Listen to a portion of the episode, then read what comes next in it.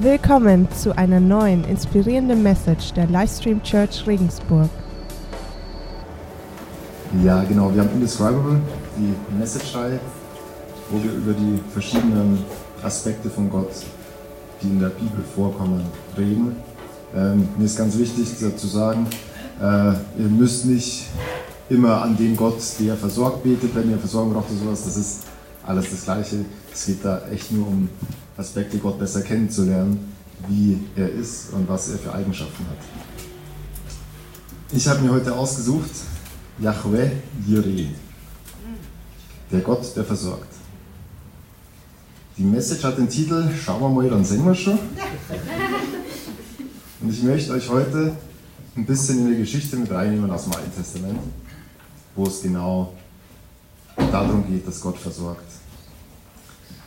Es wird eine ganz entspannte Message. Ich erzähle euch eine Geschichte. Ich weiß nicht, wie vertraut ihr seid mit der äh, Geschichte von Abraham. Deswegen fange ich mal von Anfang an an. Abraham ist ein Mann, der im südlichen Irak aufwächst, in der Stadt Ur, vor ein paar Jährchen. Und ähm, der dann mit seiner Familie, mit seinem Vater, Geschwistern und so weiter, hochzieht Richtung südliche Türkei, weil sein Vater eigentlich nach Kanaa wollte, also das heutige Israel. Das äh, ist eine Route, die so geht, weil so geht es nicht, da ist die arabische Wüste, da hast du keine Chance durchzukommen. Und als sie da so an der südlichen türkischen Grenze sind, in Haran, ähm, gibt sein Vater irgendwie auf und sagt, nö, hier bleibe ich erstmal.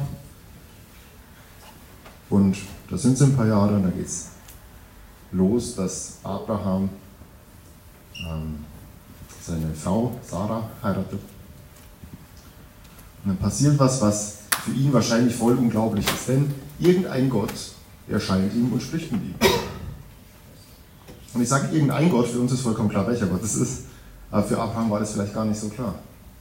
Weil er war der Ur, Ur und so weiter Enkel von Noah, aber es ist schon über 500 Jahre her. Ich weiß nicht, wisst ihr, was vor 500 Jahren in eurer Familie los war? Werden Traditionen da so gut weitergegeben? Man weiß es nicht. Es war vielleicht ganz interessant für ihn, dass da auf einmal ein Gott zu ihm spricht und ihm einen Auftrag gibt. Und zwar diesen Auftrag, geh in das Land Kanaan, verlass deinen Vater, deine Familie und zieh da los. Und dieser für Abraham unbekannte Gott macht anscheinend so viel Eindruck, dass Abraham sagt, gut, mach ich. Schnappt sich noch seinen Neffen und los geht's am Mittelmeer entlang in den Süden. Nach Kanaan, genauer gesagt in die Stadt Sichem. Der erscheint ihm Gott nochmal, äh, bekräftigt das Ganze, dass er einen Plan mit ihm hat. Abraham baut einen Altar, sie bleiben da kurz und dann geht es weiter, noch weiter südlich nach Bethel. Da baut er nochmal einen Altar und dann geht es wieder weiter in den Süden. Und dann kommt das erste große Problem. Eine Hungersnot bricht aus. Und was damals alle Menschen gemacht haben in dem Raum, wenn eine Hungersnot ausbricht, die laufen alle nach Ägypten ins Nildelta, weil da ist die Kornkammer vom Mittelmeerraum. Und jetzt hat Abraham vor ein paar Jahren so diesen Auftrag von Gott bekommen, nach Kanaan zu gehen und dieses Land ja, soll ihm geschenkt werden und seinen Nachkommen. Aber es ist ja schon ein bisschen her. Und jetzt geht es nach Ägypten und Abraham bekommt Angst. Denn in Ägypten war er ein Fremder. Und deswegen will er Vorsichtsmaßnahmen treffen. Er hat ein ganz konkretes Problem. Seine mittlerweile über 75-jährige, äh, 65-jährige Frau wahrscheinlich schon 70 oder so, wird folgendermaßen beschrieben. Kurz vor der ägyptischen Grenze sagte er zu seiner Frau Sarai, ich befürchte, du wirst bei den Männern Aufsehen erregen, weil du so schön bist. Wenn ich die Ägypter sehen, sagen sie bestimmt, das ist seine Frau. Dir werden sie nichts tun, aber mich werden sie umbringen, um an dich heranzukommen. Sag doch einfach, du seist meine Schwester, dann werden sie mich bestimmt am Leben lassen und deinetwegen gut behandeln. Und dann steht da, Tatsächlich zog Sarah die Aufmerksamkeit der Ägypter auf sich. Wer kann das als Frau mit 70 Jahren von sich behaupten. Schöne Sache, oder? Und weißt du, schön war, und das ganze Land Loblieder auf die Schönheit von Sarai gesungen hat, erreicht es natürlich den Pharao. Die 70 Jahre standen in meiner Bibel nicht drin. Ja, kein Problem. Musst du rechnen. Also, können wir nachher machen. Stand aber nicht drin.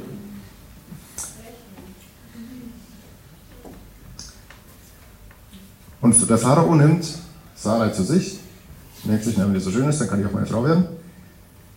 Und bevor irgendwas passieren kann, straft Gott die ganze Familie des Pharaos mit Krankheit. Gott springt da ein, wo Abraham versagt hat, wo Abraham Angst hatte. Da kümmert sich Gott drum. Weil Gottes Zusage war, ich möchte Abraham dir und Sarai ein Nachkommen schenken und nicht Sarai und dem Pharao. Außerdem hat Gott, bevor Abraham losging aus Haran, ihm die Zusage gegeben, wer dir Gutes wünscht, den werde ich segnen, wer dir aber Böses will, den werde ich verfluchen. Entschuldigung, darf ich was einmerken? Ich mache das normalerweise nicht, aber ähm, du kennst dich so gut aus, da gibt es so zweimal diese Geschichte, einmal mit Abraham und einmal mit einer anderen Person, der auch da in Ägypten, dem dasselbe dann nochmal passiert. Wollen wir uns nachher drüber unterhalten? Ja, äh, es kann sein, dass ähm, diese Person doch äh, 70 Jahre alt war. Kein Problem. Und Gott sagt zu ihm, alle Völker der Erde sollen durch dich gesegnet werden. Hätte sich Abraham mal besser daran erinnert. Und so kommt, wie es kommen muss. Die ganze Sippe wird aus Ägypten rausgeschmissen und sie gehen zurück nach Kanaan. Selbstverständlich aber mit ihrem ganzen Besitz und noch Geschenken vom Pharao. Und so ziehen sie weiter Richtung Bethel, wo Abraham damals diesen Altar erbaut hat. Und er betet wieder zu Gott. Und dann sind die beiden, Abraham und Lot, so gesegnet von Gott. Gott versorgt sie so gut, dass sie sich trennen müssen. Weil das Land einfach zu wenig Platz und Ressourcen hat für diese beiden riesigen Herden, die sie haben. Und nachdem Lot weg ist, wiederholt Gott nochmal seine Zusage, dass er Abraham Nachkommen schenken wird, dass es so zahlreich werden wird wie der Sand am Meer und die Sterne am Himmel. Und Abraham zieht weiter nach Hebron und da baut er wieder einen Altar. Und dann ist erstmal Alltag. Ganz normales Nomadenleben. Zwischendurch rettet er seinen Neffen den Hintern, weil der ähm, sich gefangen nehmen lässt von einem lokalen König. Dann kriegt er noch von Melchisedek einen äh, Segen, der König von Salem, der König von Sodom, wo Lot mittlerweile wohnt, möchte ihn ganz groß beschenken, weil er die ganze Stadt gerettet hat damals mit dieser Geschichte. Abraham sagt aber nein, ich will gar nichts von dir, weil er hat langsam verstanden, Gott versorgt mich mit allem, was ich brauche. Und er sagt, ich schwöre bei dem Herrn, dem höchsten Gott, der Himmel und Erde geschaffen hat. Nicht einmal einen Faden oder Schuhriemen behalte ich von dem, was dir gehört. Du sollst niemals sagen können, ich habe Abraham reich gemacht. Sein Vertrauen in Gott und seine Versorgung ist deutlich größer geworden am Anfang. Und Gott kommt zu ihm in einem Traum und verspricht ihm nochmal Schutz, dass er ihn bewahren wird. Und Abraham freut sich schon so irgendwie drüber, meint dann aber so, naja, nett gemein, wenn du mich schützt, aber für was denn eigentlich? Weil äh, ich habe keinen Nachkommen und das muss ich dann alles meinem Diener vererben, also ich hätte schon gern einen Beweis für deine Zusage. Und Gott schließt daraufhin einen Bund mit Abraham. Und jetzt für die Leute, die da Lust drauf haben, kleiner Exkurs, die anderen können weghören. Ähm, Bundesgeschichte in dem damaligen Zeitraum, 2000 vor Christus ungefähr, plus minus, bisschen näher, ähm, ist folgendermaßen. Das wird da beschrieben. Abraham wird von Gott angewiesen, eine Kuh, eine Ziege und ein Schaf in der Mitte durchzuschneiden, diese Hälften gegenüberzulegen, so in einer Reihe. Und nachdem er das gemacht hat, fällt Abraham in einen tiefen Schlaf. In dem Schlaf sieht er, wie Gott in Gestalt von, einem, von einer Feuersäule durch diese ähm, Hälften, Tierhälften durchgeht. Hört sich jetzt voll verrückt an, war damals ganz normal. Das ist das Zeichen von dem Bund, dem damaligen. Ihr müsst euch vorstellen, beide Vertragsparteien treffen sich, sagen, okay, wir haben Rechte und Pflichten, ich verpflichte mich das und das zu tun, dafür machst du das und das und so weiter.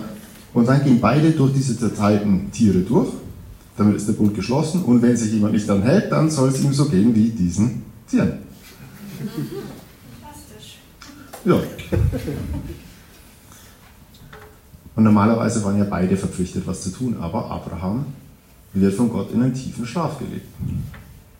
Und das ist eine super coole Sache, weil Gott ist der Einzige, der sich hierzu was verpflichtet. Das ist eine Sache, die Abraham einfach geschenkt bekommt, wenn er sie haben möchte. Und es gibt keine Verpflichtung seinerseits, dass Gott sagt, okay, ähm, wir machen das jetzt so, jeden Tag opferst du 20 von deinen Schafen, äh, zehnmal am Tag beten und dann stellt meine Zusage, nein, es ist bedingungslos. Und doch gehen die Jahre dahin. Abraham und Sarah werden nervös, sie werden nicht jünger. Mittlerweile ist Abraham 85, Abra äh, Sarah ist 75. Die biologische Uhr tickt schon lange nicht mehr. Und Sarah kommt auf die Idee, nachzuhelfen. Allen Zusagen zum Trotz stiftet sie Abraham an, sagt so, hey, ich habe da eine Dienerin, wenn die von dir schwanger wird und die auf meinem Schoß gebärt, dann ist es rechtlich dann äh, mein Kind, machen wir es doch so. So passiert's. Hagar bekommt Ismael, soweit so gut und dann passiert wieder lange nichts. Und dann in der kurzen Zeitspanne von 14 Jahren später, Abraham ist 99, erscheint ihm Gott wieder und wiederholt sein Versprechen. 24 Jahre vorher, Abraham zieht mit diesem Versprechen aus Haran weg, hat ein bisschen gedauert.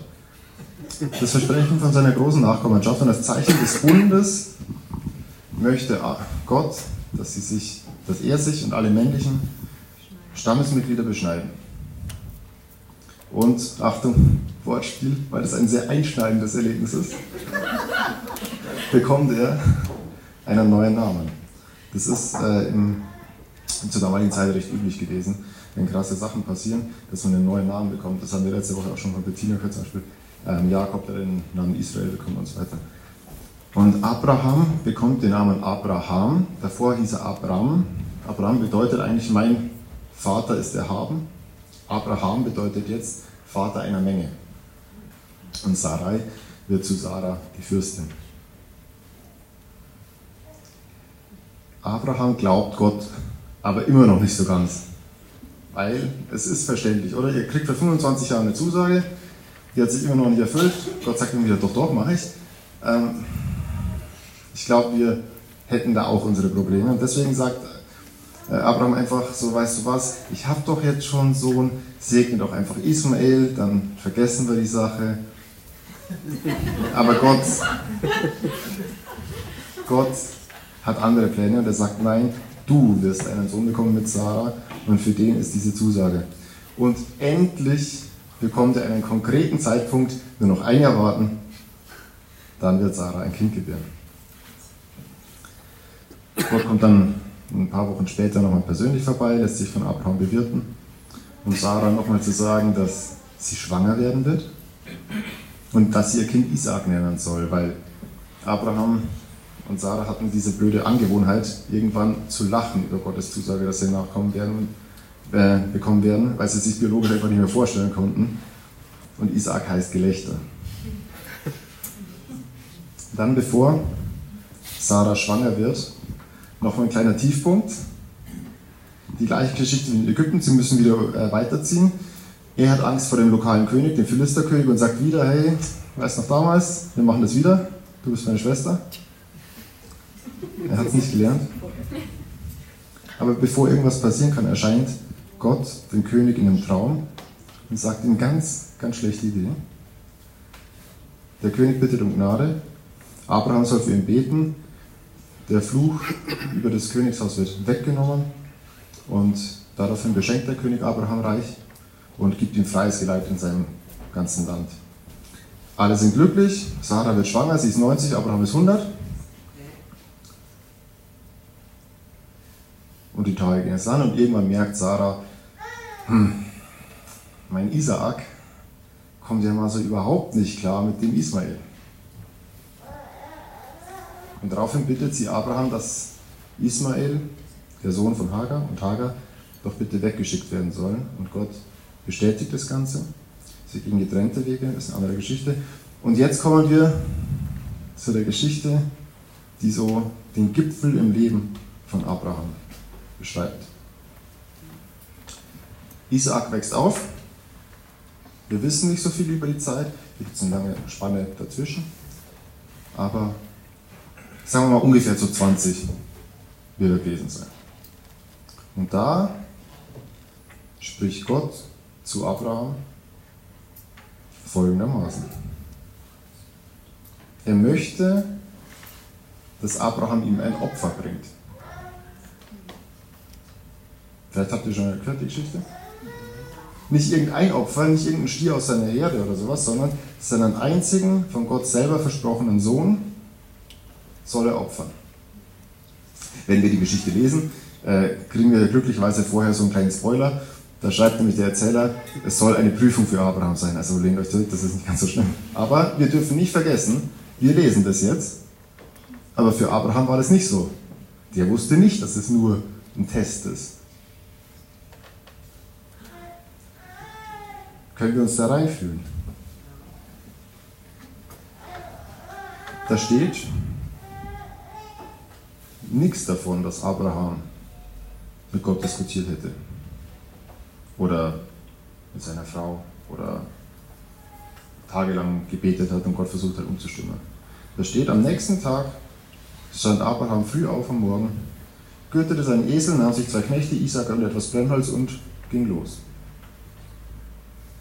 kann mir auf jeden Fall gut vorstellen, dass es eine sehr schlaflose Nacht für Abraham war.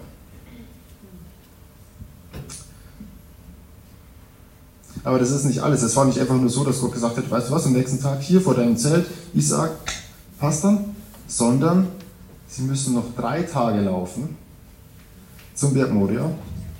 Da möchte Gott das Opfer haben. Und jetzt stellt euch mal vor, drei Tage lang läufst du neben deinem Sohn her und du weißt, was passieren wird, er weiß es nicht. Schwierig.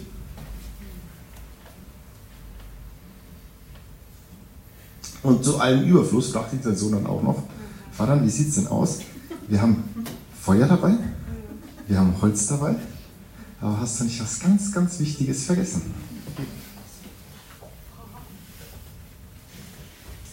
Und Abraham antwortet ihm nur, Gott wird sich ein Schaf zum Brandopfer ausersehen.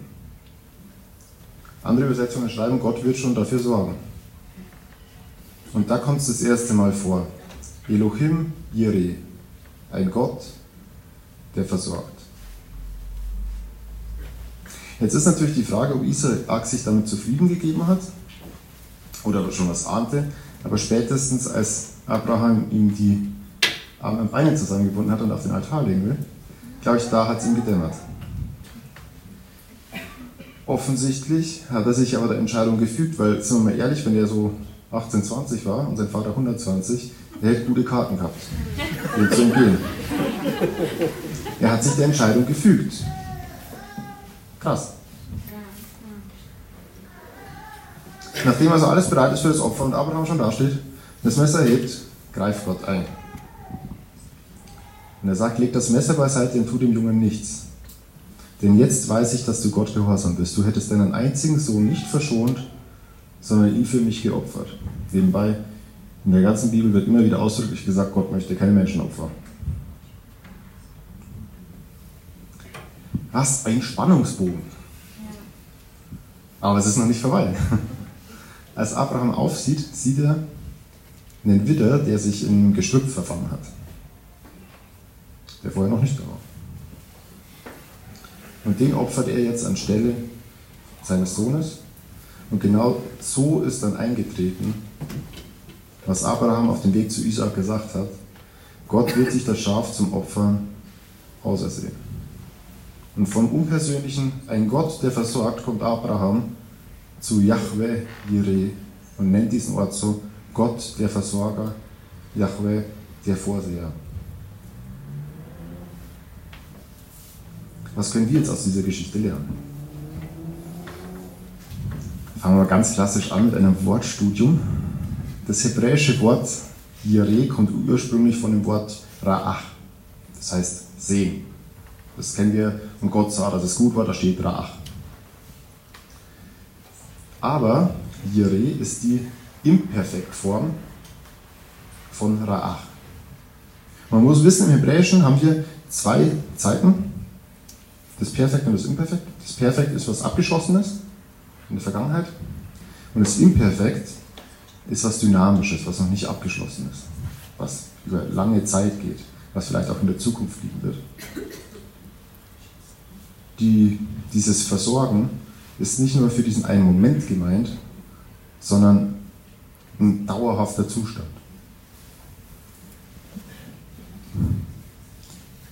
Abraham hat über die letzten 45 Jahre gelernt, dass Gott versorgt, dass er ihn immer wieder aus den Schwierigkeiten rausholt, dass er ihm segnet, dass er ihm Besitztümer schenkt.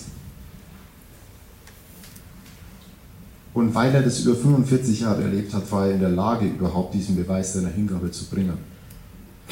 Hätte Gott es von ihm verlangt, vielleicht ein Jahr nach der Geburt von Isaac, ich weiß nicht, ob Abraham bereit gewesen wäre, aber Gott hat ihn nicht überfordert.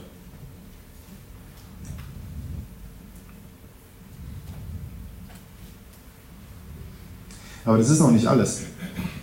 Als sie in die Nähe von diesem Ort kommen, Moria, der Berg, wo Abraham Isaac opfern soll, sagt er zu seinen Knechten, bleibt mit dem Esel hier, ich aber und der Junge wollen dorthin gehen und anbeten und zu euch zurückkehren. Krasse Aussage. Ich dachte erst, das ist so ein bisschen Wunschdenken, könnte man ja sagen, aber nein, im Neuen Testament in Hebräer 11 steht, um noch einmal auf Abraham zurückzukommen. Abraham brachte seinen Sohn Isaac als Opfer dar, wie Gott es, um ihn auf die Probe zu stellen, von ihm forderte. Aber hatten denn die Zusagen, die Gott ihm gemacht hatte, nicht alle mit Isaac zu tun? Hatte Gott nicht zu ihm gesagt, durch Isaac gebe ich dir die Nachkommenschaft, die ich dir versprochen habe? Wie kam es dann, dass Abraham trotzdem bereit war, ihn, seinen einzigen Sohn zu opfern? Der Grund dafür war sein Glaube. Abraham war überzeugt, dass Gott sogar die Macht hat, Tote aufzuerwecken. Und bildlich gesprochen hat er seinen Sohn ja auch vom Tod zurückbekommen. Abraham war so überzeugt,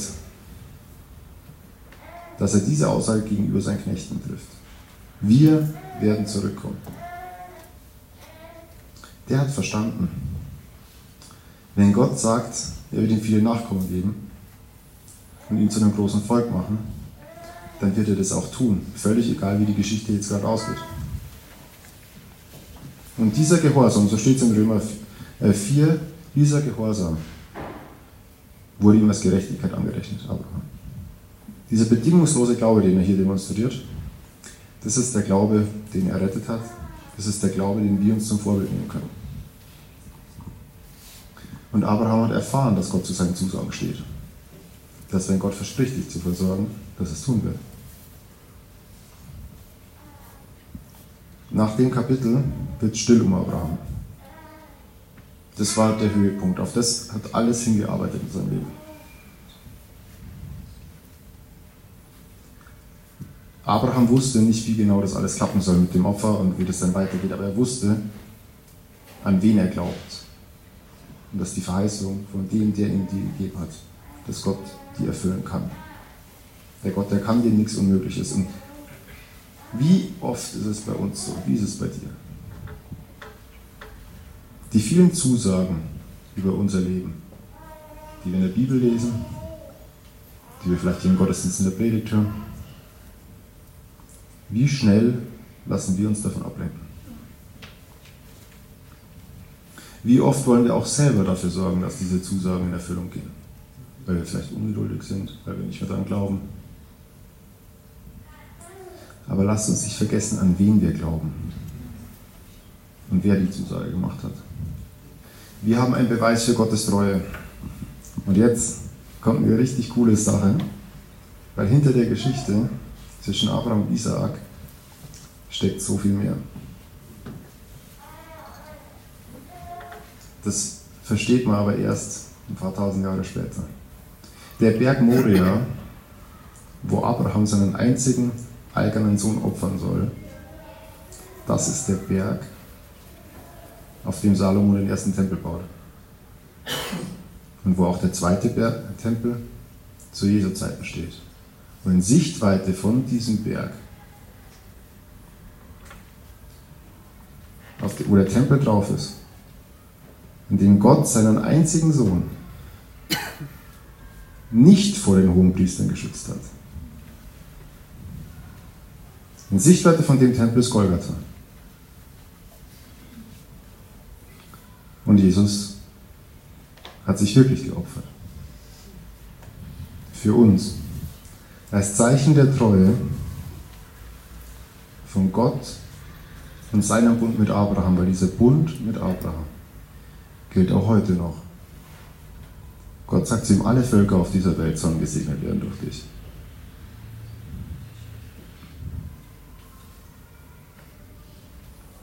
Jesu Tod am Kreuz ist der ultimative Beweis für uns, dass Abraham recht hatte, als er sagte, Gott wird sich ein Opferlamm ausersehen.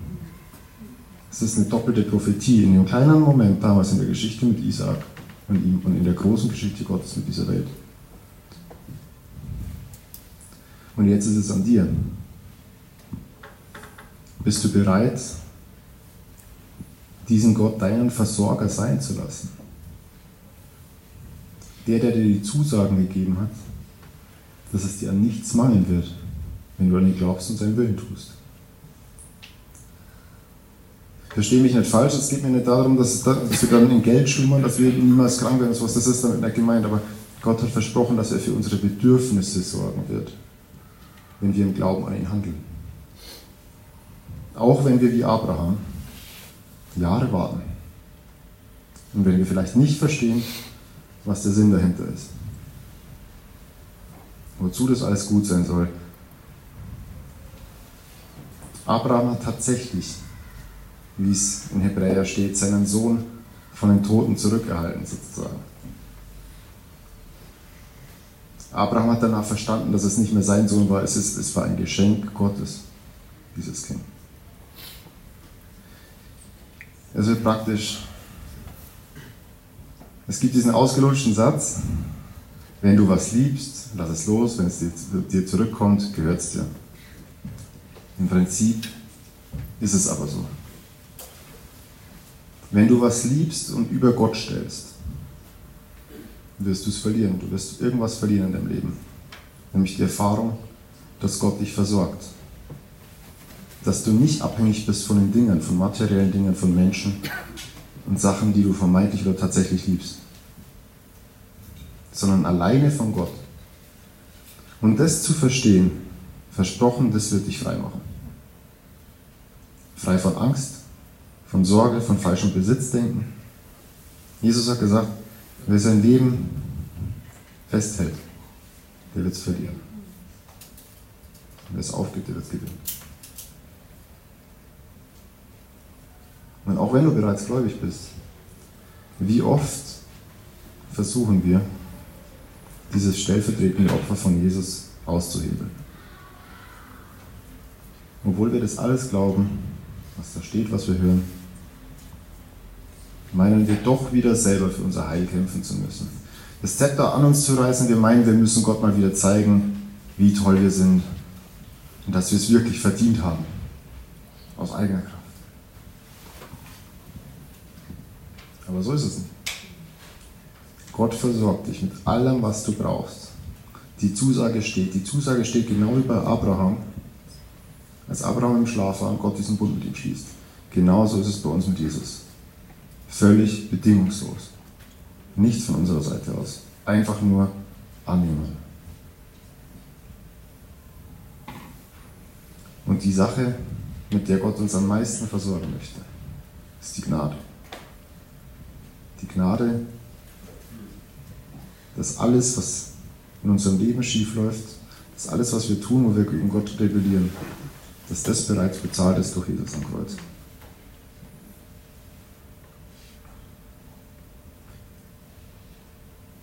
Gott versorgt uns mit allem, was wir brauchen, auch wenn wir gerade nicht verstehen, warum Dinge passieren. Aber dieses Vertrauen darauf ist wahnsinnig befreiend. Probiert es aus im Kleineren. wie bei Abraham. Seid gehorsam, wenn Gott was von euch möchte. Im Kleinen und es werden größere Dinge passieren. Gott überfordert euch nicht. Es gibt die wundervolle Bibelstelle in 1. Korinther 10, Vers 13, dass Gott nichts tun wird, was unsere Kraft übersteigt. Und mit der Zusage möchte ich schließen und noch beten.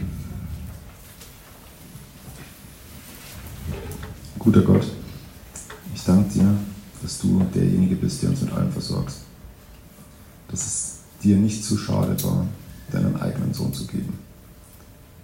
Als Beweis dafür, dass du uns unendlich liebst und dass du Beziehung mit uns haben möchtest und dass deine Zusagen stehen. Ich möchte dich bitten, dass du uns das in die Herzen schreibst, dass wir von dir abhängig sein dürfen, dass wir nicht enttäuscht werden und dass wir die Kontrolle abgeben können an den, der alles in der Hand hat, der uns versorgen will und der zu seinem Wort steht.